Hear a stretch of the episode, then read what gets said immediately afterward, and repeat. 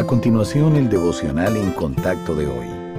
La lectura bíblica abreviada de hoy es de 1 de Samuel capítulo 30, donde leemos que David y sus hombres volvieron a casa, a Ciclag, para encontrar que los amalecitas habían atacado y derribado la ciudad y la habían quemado con fuego, y habían llevado a todos cautivos.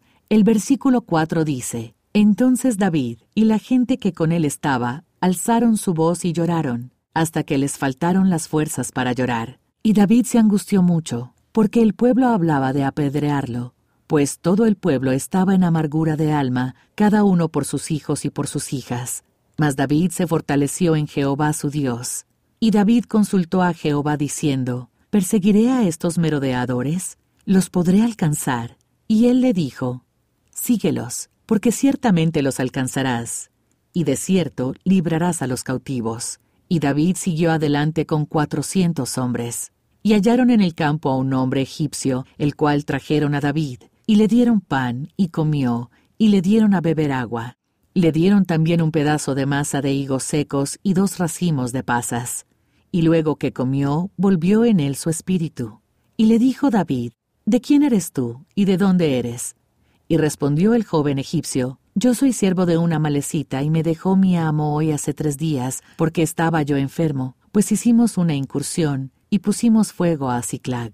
Y le dijo David, ¿Me llevarás tú a esa tropa?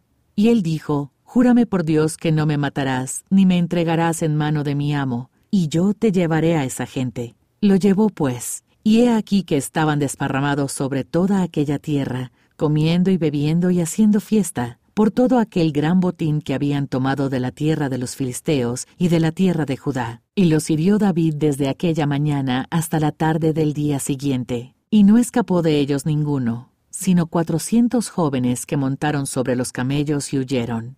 Y libró David todo lo que los amalecitas habían tomado, y asimismo libertó David a sus dos mujeres, y no les faltó cosa alguna, chica ni grande, así de hijos como de hijas, del robo y de todas las cosas que le habían tomado. Todo lo recuperó David. Tomó también David todas las ovejas y el ganado mayor, y trayéndolo todo delante decían, Este es el botín de David. La mayoría de nosotros sabemos lo que se siente estar en el fondo. La desesperación es una condición horrible, porque se alimenta continuamente del desánimo, la desesperanza y el fracaso. Y cuanto más tiempo se detiene uno en estas cosas, más crece la desesperación.